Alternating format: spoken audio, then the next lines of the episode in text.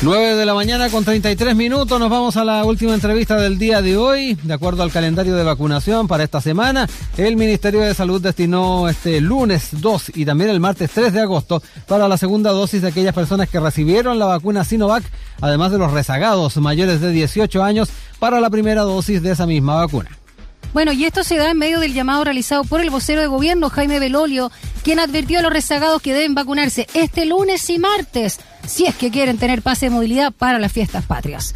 Vamos a conversar con el doctor Cristóbal Cuadrado, académico de la Escuela de Salud Pública de la Universidad de Chile. Muy buenos días, doctor, ¿cómo está?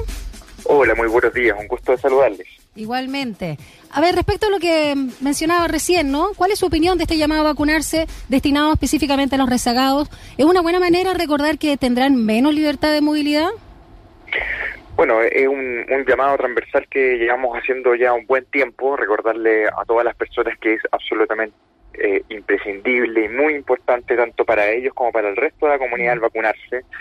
Eh, todavía nos falta un grupo muy importante, sobre todo de eh, los grupos de edades más jóvenes, de menos de 30 años, los cuales em, todavía hay eh, coberturas que están lejos de lo que queremos como meta, de más del 80% de cobertura, em, y tenemos que hacer todos los esfuerzos para poder motivar a esos grupos, ¿no? El, el, tema de las mayores libertades que se han expresado eh, en el pase de movilidad. Eh, en el caso de Francia, por ejemplo, se demostró un, incremento muy importante en la vacunación de los grupos más jóvenes cuando se vinculó eh, el, el, uso del pase o un pase verde o algo similar al pase de movilidad para ingresar, por ejemplo, a restaurantes y otras actividades de, de ocio y de actividades sociales. y es probable que el gobierno esté mirando un poco esa experiencia para insistir ahora con los más jóvenes, eh, hablando de una fecha emblemática como el 18 de septiembre. Sí, pero desde una perspectiva mm, estrictamente médica, doctor, ¿es, lo mejor el, eh, el, considerar como un, mm. un, incentivo el tema de, la, de las fiestas patrias, cuando también desde otra perspectiva el mismo ministro ahí pone el compás de espera respecto al tema de las, eh, de las fondas, el tomarlo con, con cierto cuidado, por ahí también no, no sé si qué tan óptimo será. O sea, la situación de, del 18 de septiembre no es para nada una situación mm. que esté asegurada, ¿no? Y, en ese sentido, eh, yo creo que nadie puede ahora prometerle a ninguna persona en Chile de que vamos a tener un 18 de septiembre eh, en condiciones sanitarias que van a permitir eh, celebraciones como las que a, muchos nos gustaría, ¿no? y eso tiene que ver con que, si bien ahora estamos sin duda en el mejor momento de la pandemia, se han tomado varias decisiones que apuntan a un levantamiento de restricciones muy rápido, eh, o sea, pasos masivos de eh, comunas a fases 3 y 4, eh, y lo que me parece más preocupante de todo también es un relajamiento muy, muy eh, intenso de lo que había sido el control de la frontera. O sea, básicamente ahora se puede viajar sin, sin, ninguna explicación, basta con estar vacunado. lo que incrementa el flujo de pasajeros y las cuarentenas ya no son supervisadas. O sea, ya sabíamos que, teníamos problemas con nuestro control fronterizo, tuvimos ya casos de ingreso de variante Delta, eh, pero ahora el escenario es mucho peor, ¿no? Entonces, mirando un poco lo que fue la experiencia europea, uno sabe que cuando ingresa la variante Delta a un país y comienza lo que se denomina transmisión comunitaria, significa que eh, comienza a circular eh, más libremente el virus dentro, dentro del país con esta nueva variante, en un plazo aproximadamente 6 a 8 semanas se incrementan muchísimo los casos, ¿no? Eh, y yo me temo que eso es un escenario plausible, que debido a el levantamiento muy rápido y relajamiento del control fronterizo, que comencemos a observar eh, circulación de la variante Delta y eso calzaría básicamente con mediados de septiembre o la segunda mitad de septiembre. ¿no? Entonces, yo creo que hay que como ser bien responsable con eso y, decirle a, la población también como eh, las cosas como son, ¿no? Eh, se están tomando algunas medidas que no son las correctas, que se están relajando muy rápido y que no estamos siendo lo precavidos que necesitaríamos para efectivamente dar ciertas certezas de que vamos a tener un control que sea sustentable en el tiempo y que no sea como hemos tenido en varios episodios, eh, una baja transitoria de casos, pero que después de un par de meses lamentablemente tenemos un nuevo rebrote por un relajamiento muy rápido. Doctor Cuadrado, vimos un verdadero volcamiento de las personas, las actividades al aire libre este fin de semana. Si se cuenta con pase de movilidad y el uso de mascarilla, ¿basta para prevenir nuevos brotes? Eh, los casos de COVID-19 semanales bajaron de los 10.000 por primera vez desde mayo de 2020. Bueno, las condiciones eh, que hemos tenido climáticas durante este, estos últimos días, en las cuales sobre todo en la zona central del país se han incrementado mucho las temperaturas, facilita las actividades del aire libre. Em, Eso siempre es una buena noticia. Nosotros hemos dicho en muchos momentos eh, de que las actividades más seguras que uno puede realizar son las actividades al aire libre, donde hay una excelente ventilación de espacios eh, y donde por ende el riesgo de contagios es casi 20 veces menor que lo que puede existir en un espacio cerrado, ¿no? Eh, por lo tanto, eso también yo diría que el mensaje a la ciudadanía es que si que uno puede realizar actividades al aire libre, por ejemplo, actividades sociales en una plaza, un parque o en un patio, en aquellas personas que tienen la suerte de tener eh, eh, espacios, digamos, dentro de sus hogares, eso debería ser lo que siempre prioricemos em, y que en contexto en que hay eh, temperaturas un poco más altas, eso es factible. Eso no implica de que em, las recomendaciones generales como el estar vacunados, el realizar distanciamiento físico y el uso de mascarillas siguen siendo fundamentales para eh, reducir al mínimo, digamos, el riesgo de contagios, eh, con lo cual estamos contribuyendo a mantener protegidos a nuestras personas cercanas y también eh, en control epidemiológico de la situación sanitaria en general.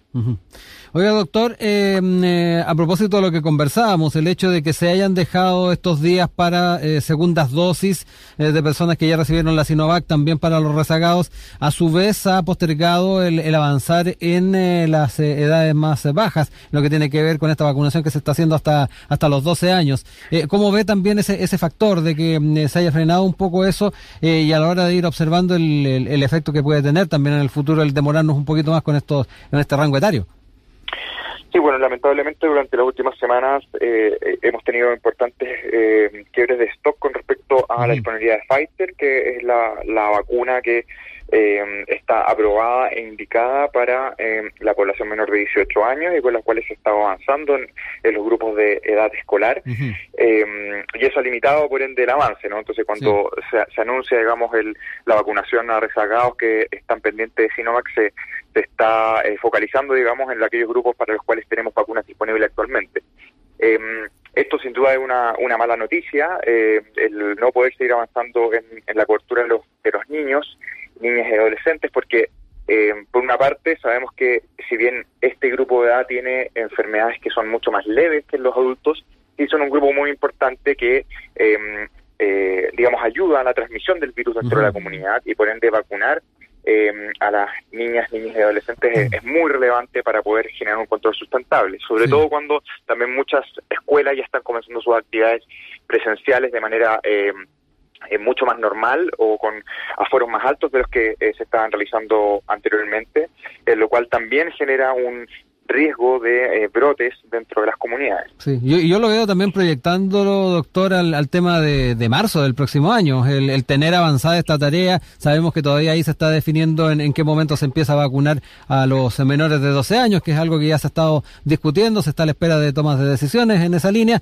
pero a mí me da la impresión de que en, entre más rápido posible podamos cubrir ese rango etario, eh, mayores posibilidades de, tener una, una mayor cantidad de, de estudiantes en, en marzo, ya volviendo a los colegios eh, va a ser eh, posible.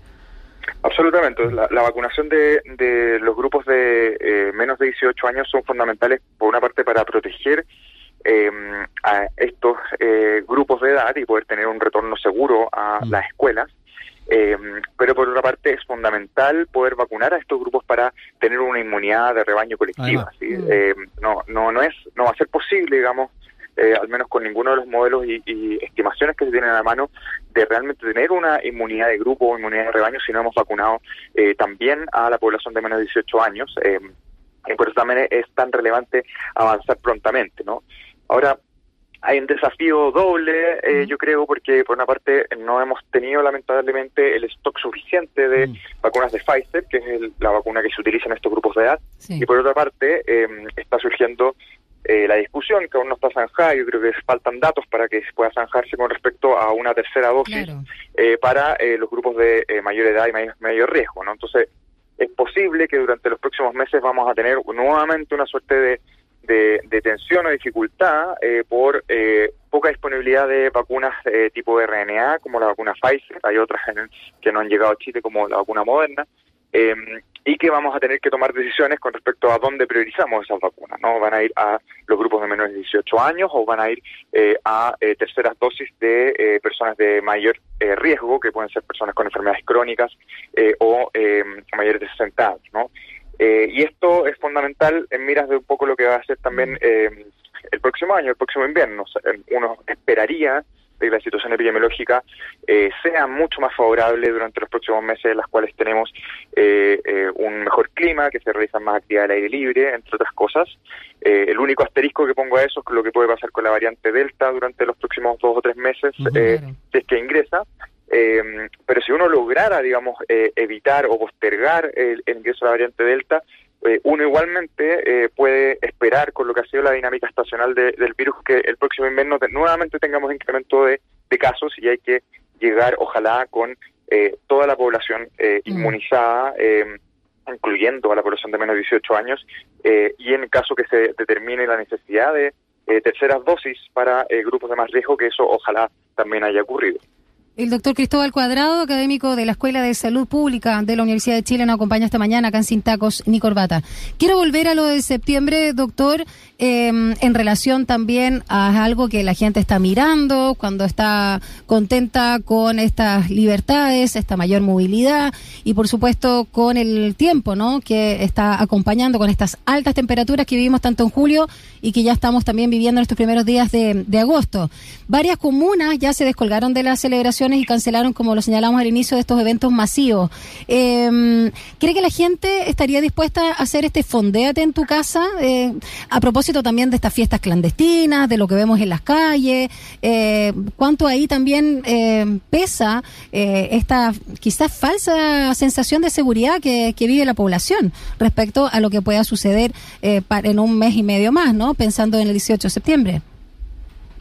Sí, yo creo que va a ser clave cómo vayan evolucionando eh, las cifras también más cerca de la fecha, ¿no? Es, yo creo que para todo el mundo muy difícil poder eh, digamos, anticiparse lo que va a ser un mes y medio más. Entonces, probablemente todas las personas se imaginan que en un mes y medio más vamos a estar eh, igual o mejor que lo que estamos ahora. ¿no? Yo creo que un primer mensaje de eso es que no necesariamente esa es la situación, mm. que todos esperamos que así sea, pero también tenemos que poner nuestra parte. Eh, y eso implica eh, vacunarse quienes no lo han hecho, seguir manteniendo medidas de cuidado y no hacer un relajamiento total de lo que ha sido eh, el cuidado que hemos tenido durante esta pandemia, porque si es que todos nos relajamos, no, no hay, digamos, otro resultado posible que un incremento de casos. Ahora, yo creo que también es, muy relevante el entender de que los momentos epidemiológicos requieren medidas que también sean acorde al riesgo, momentos en los cuales eh, la circulación epidemiológica sea menor, uno efectivamente puede ser más permisivo en términos de las actividades que realizan las personas. Pero hay ciertas actividades que son de muy alto riesgo eh, y que incluso en momentos epidemiológicos favorables eh, uno eh, recomendaría no realizarlas, como pueden ser las actividades masivas, ¿no? los eventos masivos donde hay más de 100, 200 personas reunidas con alcohol, donde las medidas de distanciamiento físico, uso de mascarillas por seguro no se van a cumplir. Eh, son actividades de muy alto riesgo eh, y yo creo que eh, permitir ese tipo de actividades, incluso en escenarios favorables, yo creo que todavía es muy prematuro y yo esperaría coberturas de población más avanzadas con respecto a la vacunación antes de, de tomar una decisión de ese tipo, sobre todo considerando el riesgo de la variante Delta, que como ya he dicho varias veces en esta entrevista, yo creo que es una preocupación muy cierta y que ha generado estragos en, en Europa. Eh, hay que recordar varios eventos, por ejemplo, de, conciertos masivos que se realizaron en el verano europeo. En, Holanda hubo uno muy emblemático, donde eh, hubo eh, miles de contagios derivados de ese concierto posteriormente por la circulación de la variante Delta un relajamiento masivo de restricciones eh, y eh, hacer permisivas eh, las actividades masivas como grandes conciertos. Entonces, yo creo que ahí hay un asterisco y una una mesura, yo creo, de una prudencia que hay que tener y, yo creo que hay que balancear, digamos, el incrementar la libertad de las personas y que las personas puedan recuperar también su salud mental y, un poco relajarse después de todo lo que ha sido difícil este año y medio, eh, pero también manteniendo cierta mesura para no tirar a la basura todo lo que se ha avanzado eh, en estas últimas semanas. Doctor eh, Cristóbal Cuadrado, académico de la Escuela de Salud Pública de la Universidad de Chile, ha estado con nosotros esta mañana. Muchas gracias, doctor, como siempre, por la disposición y poder ir tratando estos temas que de seguro son de mucha atención y de mucha importancia para nuestra audiencia. Que esté muy bien. Gracias, doctor. Cuídese. muy bien. Muy buenos días. Hasta luego.